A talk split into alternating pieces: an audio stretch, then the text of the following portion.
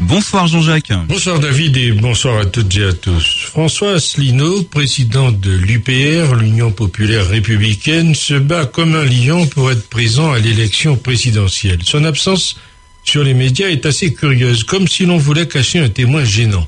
Pour se faire entendre, il est devenu l'un des rois des réseaux sociaux où il multiplie les émissions. Ainsi, hier soir, plus de 1700 personnes l'ont suivi sur Facebook avec plus de 750 partages. Un phénomène alors que l'actualité lui donne matière à réflexion sur bien des points.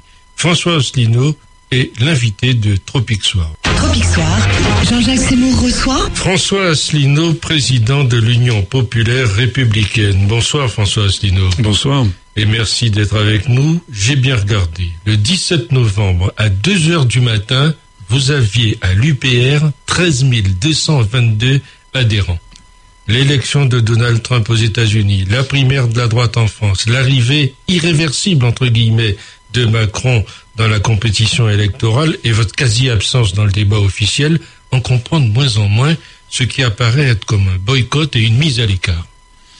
Oui, c'est quelque chose auquel euh, je pense vos auditeurs devraient réfléchir. Monsieur Macron euh, a, pour l'instant, ne s'est jamais présenté à aucune élection. Il n'a jamais été élu par qui que ce soit. Euh, il a un parti politique euh, dont on ignore totalement le nombre des adhérents, puisque il annonce des nombres fantaisistes. D'ailleurs, l'adhésion est gratuite, on ne sait pas comment il se finance. Monsieur Macron a, zéro électeur, puisque ce parti ne s'est jamais présenté à aucune élection, et Monsieur Macron a zéro programme.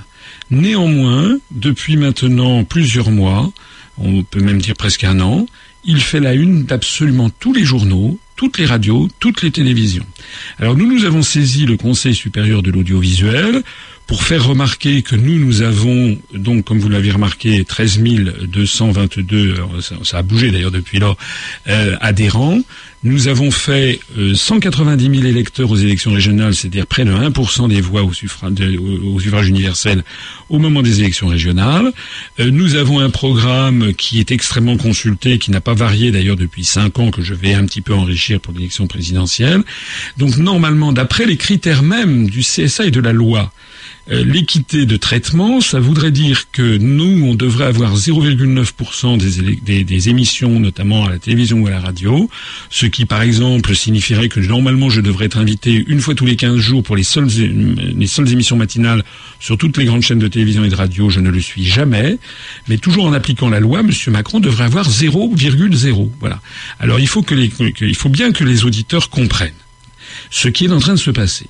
En fait, il n'y a plus de journalisme. Les grands médias, enfin, il y a encore des journalistes, mais les journalistes qui peuvent faire leur métier le font, ben, par exemple, dans une radio comme Tropic FM où vous m'avez invité régulièrement, vous invitez d'autres personnes, bien entendu, euh, dans les radios de la bande FM, dans les télévisions web, sur les réseaux sociaux. C'est là maintenant que se passent les débats démocratiques. Il faut bien que les Français comprennent que les grandes chaînes de radio et de télévision sont devenues désormais des outils de propagande massive, des armes de désinformation massive. Ce sont les ennemis numéro un du peuple français. Et les gens qui tiennent ces grands médias, vous savez qu'il y a une poignée de milliardaires qui tiennent, les journaux c'est pareil, il y a une poignée de milliardaires qui tiennent les grands journaux euh, et qui tiennent donc les grands médias, ces gens-là ont décidé de faire la guerre à l'UPR. Et donc c'est très important. Pourquoi nous font-ils la guerre à nous? C'est tout simplement parce que nous, nous on ne peut pas avoir deux patrons. Soit on obéit à l'oligarchie, c'est-à-dire aux milliardaires, soit on obéit au peuple. On ne peut pas faire les deux. Macron, c'est le type qui a été lancé par les milliardaires. Voilà ce que c'est. Nous, moi, je suis le candidat du peuple français. Alors, le candidat du peuple qui essaie de contourner un peu les choses pour euh, se faire entendre j'ai noté que sur les réseaux sociaux et singulièrement sur Facebook, vous êtes quasiment devenu loi. Ah ben, écoutez, on est devenu. Euh, alors déjà, notre site upr.fr est désormais le premier site le plus consulté de tous les partis politiques français. Donc c'est quand même un élément qu'on a d'ailleurs fait valoir au CSA Ça n'a pas, il n'a jamais répondu à ça, puisque normalement, il paraît qu'ils doivent tenir compte aussi de la présence sur les réseaux sociaux. Et puis sur Facebook, effectivement, on a fait euh, hier un, un, deuxième direct sur Facebook. Ben, alors ça va monter en puissance. Ça n'était que le deuxième, mais même là, eh bien, euh, il y a eu une pointe, on a eu 1679 personnes connectées instantanément. Ça varie hein, pendant les deux heures. Euh, à comparer avec Juppé, qui avait fait euh, la veille, je crois, son maximum avait été 1200. Et euh, je crois que Sarkozy avait fait 800 dans un dans un dans un autre forum. On m'a dit aussi que sur Mediapart, il y avait eu je ne sais plus quoi, une émission en direct, ils avaient fait 400. Ça veut donc dire que d'ores et déjà sur les émissions directes, eh bien, je suis je suis le, le premier. On peut y ajouter d'ailleurs beaucoup d'autres choses. Vous avez des sites qui font des sondages en ligne il y a un site qui s'appelle Candidat 2017, par exemple. Eh bien, je suis, c'est un vote tous les jours depuis des semaines et des semaines et des semaines, sauf une ou deux exceptions. Eh bien, j'arrive en tête tous les jours devant tous les autres candidats. Il y a, il y a 60 candidats qui se sont manifestés. Alors, euh, tout ça pour dire quoi? Eh Bien, pour dire que l'oligarchie, les, les, milliardaires, hein, les gens les plus fortunés qui verrouillent le système en France, n'ont pas compris ce qui est en train d'arriver. Il est en train d'arriver la même chose que ce qui s'est produit au Royaume-Uni avec le Brexit et aux États-Unis avec l'élection de Donald Trump. C'est-à-dire que cette petite caste de milliardaires dictateurs, de dictateurs en fait, qui pensent qu'ils vont mener à la baguette les citoyens comme des moutons en leur, en leur balançant des faux sondages, des sondages délibérément truqués euh, pour les intimider et en leur en propulsant des, des, des, des, des hommes de pacotille. Euh, monsieur, monsieur Macron, c'est zéro, c'est, c'est un, c'est pas Macron, c'est Micron, c'est un minus. Euh, il a zéro programme. Enfin, je veux dire, ce, ce, ce type ne représente absolument rien d'autre que l'oligarchie. Il pense qu'en manipulant les gens, en verrouillant les grands médias, eh bien, les, les, les gens vont, vont, vont suivre.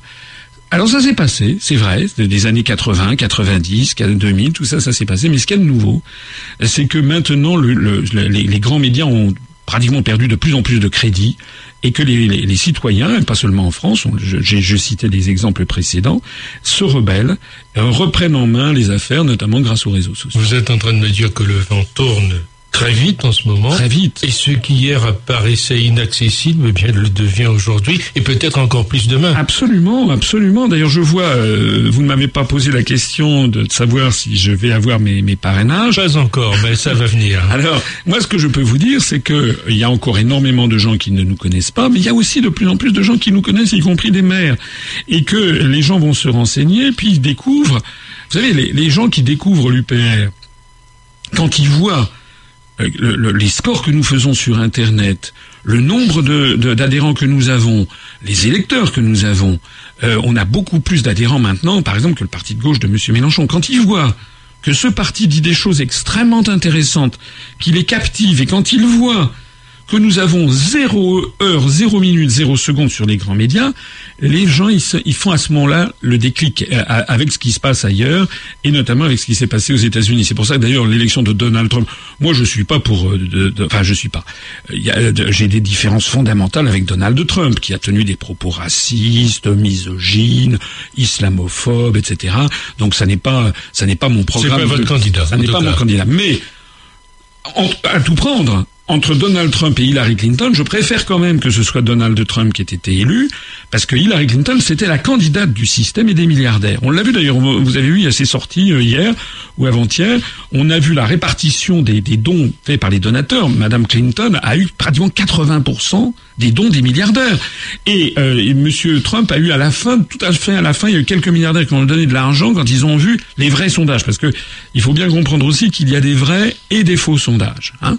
Euh, exemple, il y a des choses qui ne trompent pas. Je viens de le dire, il y a des milliardaires qui, dans les jours précédant euh, l'élection de... D'un seul coup, se sont mis à financer Donald Trump. Madame Clinton avait prévu d'organiser un grand feu d'artifice géant à New York le 8 novembre au soir, elle l'a annulé l'avant-veille, le 6. Ça veut donc dire qu'il y a des vrais sondages, et puis il y a des sondages bidouillés, truqués, qui sont balancés dans la population pour faire croire que tout le monde va voter dans, ce, dans un sens. C'est le cas aujourd'hui, par exemple, dans la primaire de la droite Je pense que c'est le quoi. enfin, à vrai dire, je m'y intéresse pas beaucoup à la primaire de la droite parce que tout ça, c'est, ils, enfin, ils n'ont toujours pas parlé de l'Europe, si j'ai bien compris. Ils n'ont toujours pas parlé de l'essentiel. Mais je pense qu'effectivement, euh, je pense par exemple que la, la, la, le, le, score de Monsieur Juppé est, est, est très surévalué. Je pense qu'il est très surévalué euh, parce que moi, je vois, je me déplace en France, moi, je vois quand même beaucoup de maires qui tordent le nez quand je leur, on leur rappelle que Monsieur Juppé, ce que tout le monde sait, un casier judiciaire qui est noir comme du charbon. Il a été condamné en appel, etc. Donc euh, définitivement. Euh, et puis c'est pas la seule raison. Rappelez-vous quand même quand lorsque M. Juppé était au pouvoir, il y avait 2 millions de personnes dans les rues avec le plan avec le plan Juppé. Donc euh, moi je ne suis pas du tout certain que M. Juppé va faire les scores qui sont donnés. Et vous savez ce qui se passe? On a des médias qui nous sortent des sondages truqués. Bon pour essayer d'influencer la population. Et comme la population est de moins en moins influençable, dans les dernières, dans la dernière semaine, pour ne pas donner l'impression quand même que les sondages se sont complètement plantés, d'un seul coup ils nous sortent ah il y a une poussée brutale de voilà, on nous a fait le coup pour le Brexit. Le Brexit, moi j'ai toujours dit à l'époque, j'avais toujours dit que le Brexit, à mon avis, allait l'emporter. Ils nous ont dit ah que c'était quasiment dans les derniers jours que le Brexit était monté. Non, c'est pas ça, c'est que dans les derniers jours, les sondages faux avaient été obligés progressivement, comme ça n'avait pas marché le trucage, ils s'étaient dit on, est obligé de se rapprocher de la, de la réalité. C'est pareil pour Donald Trump. Moi, j'ai des amis aux États-Unis qui attiraient mon attention depuis des semaines et des semaines sur le fait que Donald Trump faisait des salles combles, des, des meetings où il y avait énormément de monde, alors que Mme Clinton, euh, elle, elle, avait du, mal à réunir 40 ou 50 personnes. Eh bien, euh, et, bien là, je pense que c'est effectivement la même chose. Je pense qu'on peut avoir des surprises pour les républicains. À vrai dire, je m'en fiche un petit peu, mais enfin, c'est quand même intéressant de savoir ce qui va sortir du chapeau. Et d'un seul coup, on est en train, les sondages sont en train de faire baisser Monsieur Juppé. Et je pense que c'est tout simplement qu'il se rapproche de la réalité, parce que maintenant, on va être, on va être devant l'obstacle, on va voir ce qui va sortir. Alors, dans ce système-là, vous serez candidat? Vous avez déjà des parrainages Alors nous, on a. Alors d'abord, ce sont des promesses. Pour l'instant, les parrainages officiels, nous ne les aurons comme tous les autres candidats euh, qu'au mois de février, puisque le Conseil constitutionnel enverra les formulaires officiels, je crois, le 20 février. Donc à ce moment-là, c'est à ce moment-là qu'on aura les, les, les, les parrainages officiels. Mais pour l'instant, on est à la recherche de promesses de parrainage. Et je peux vous dire qu'on en a beaucoup, beaucoup, y compris d'ailleurs outre-mer. Hein, nous en avons notamment en Martinique et, en Guadeloupe. Euh, donc euh, nous en avons beaucoup. Euh, nous n'en avons pas, n'avons pas encore les 500 promesses. On d'ailleurs on cherche à en avoir davantage parce que il faut avoir une marge de sécurité.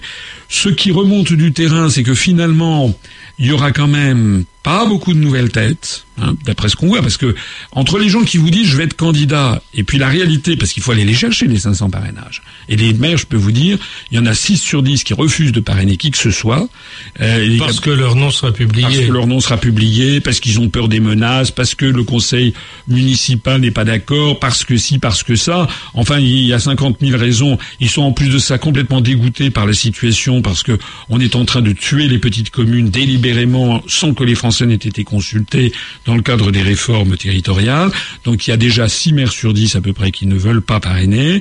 Et puis, euh, pas pour les autres, et voilà, ils sont quand même très très attentifs. Je peux vous assurer que les promesses, elles ne se donnent pas, sauf exception, elles ne se donnent pas comme ça à la va-vite. Les maires sont très attentifs à ce qu'ils font.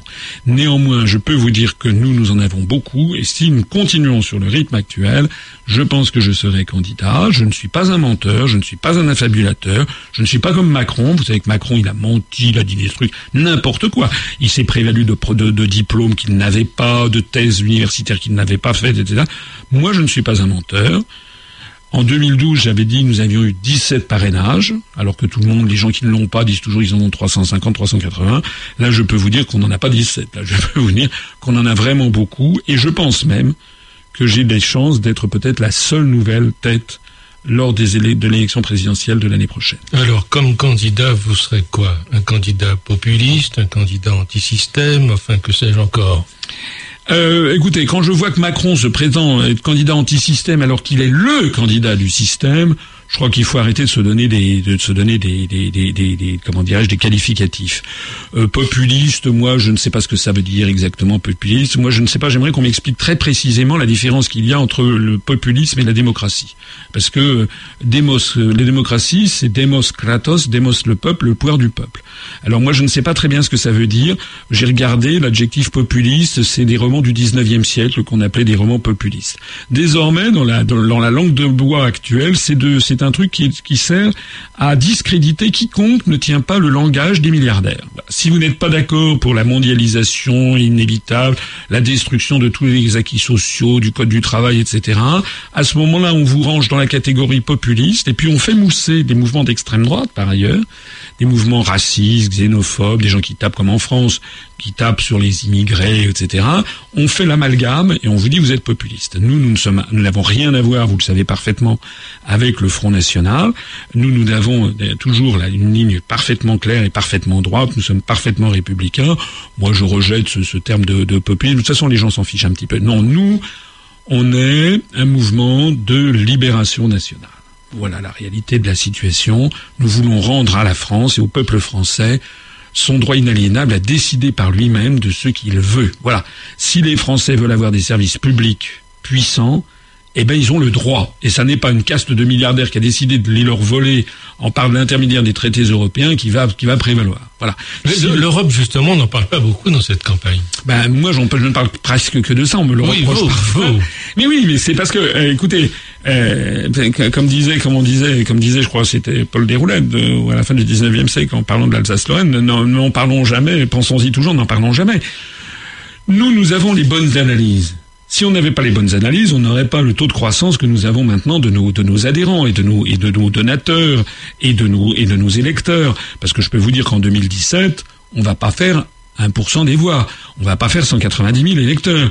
Parce que là, ils vont être obligés, si je suis candidat, ils vont être quand même obligés, il va y avoir un minimum quand même syndical. Je vais quand même être fixé par la loi, notamment dans les 15 derniers jours, il y aura l'égalité de traitement. Euh, donc, dans les médias. Et je peux vous dire que je pense que je fais un score qui va surprendre la scène politique française et internationale. Parce que nous, nous disons la vérité. la vérité, c'est que les auditeurs de Tropique FM le savent bien, je l'ai déjà expliqué de nombreuses fois à votre antenne et je vous remercie de m'avoir donné la parole, mais vous pouvez voir que je n'ai jamais changé d'un iota dans cette analyse.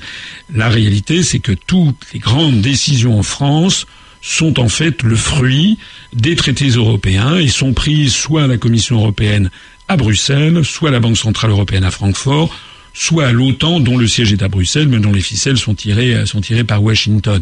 Voilà. Donc euh, nous, nous disons par exemple la loi El Khomri, la loi Macron, les CSA, tout ça, c'est en fait du pipeau, c'est en fait décidé par les traités européens, par la Commission européenne, notamment en l'espèce euh, par l'article qui fixe l'article 121, qui, fixe les grandes orientations de politique économique que doivent respecter les États membres de l'Union européenne. Alors évidemment, c'est un petit peu compliqué. C'est un petit peu plus compliqué que de parler de la couleur de la robe de, Madame Trierweiler. Ça c'est vrai. Euh, donc euh, ou de parler de la, femme de Macron. Alors on essaye les milliardaires qui verrouillent le système essayent de laver le cerveau des, des gens en leur faisant, euh, en les faisant s'intéresser à des, à des choses euh, sans aucun intérêt ou alors à des choses très polémiques. On l'a vu cet été avec l'affaire du Burkini. Bon, donc pendant pendant un mois, on n'a parlé que du Burkini parce qu'il y avait quatre ou cinq personnes qui étaient sur une plage qui s'étaient mis à une Burkini. Mais pendant ce temps-là, eh bien, on démantèle le droit du travail en France, on surveille, c'est là, on procède à une surveillance généralisée de la population. Vous vous rendez compte que ça fait quand même maintenant plus d'un an qu'on est en état d'urgence. Alors il y a des gens qui disent oui, mais on voit pas la différence. C'est vrai. D'ailleurs, on peut voir qu'à Nice, ça n'a servi à rien. Sauf que avec l'état d'urgence, il y a un affaiblissement des libertés publiques. C'est-à-dire que maintenant, quelqu'un peut débouler, des forces de, de l'ordre peuvent débouler chez vous à 3 heures du matin, faire une perquisition, sans que vous ayez les, les, les, les précautions, la défense des libertés publiques qui était prévue en dehors de l'état d'urgence. Vous avez vu aussi que, dans l'indifférence générale, le gouvernement a décidé de créer un fichier généralisé des Français, de 60 millions d'habitants. On va vers une société de surveillance de plus en plus généralisée. Le Premier ministre a annoncé qu'il entendait pousser l'état d'urgence peut-être jusque jusqu'au mois de jusqu'aux élections. Enfin, euh, voilà. Nous, nous nous battons contre tout ceci. Nous, nous ne sommes pas à tomber dans les petites polémiques du jour. On parle de l'Europe. Et vous avez vu qu'en effet, puisqu'on parlait de la primaire des Républicains, eh ben, eux, ils parlent pas de l'Europe. Voilà. Ils ne parlent pas de l'Europe. Donc, en fait, ils parlent de rien.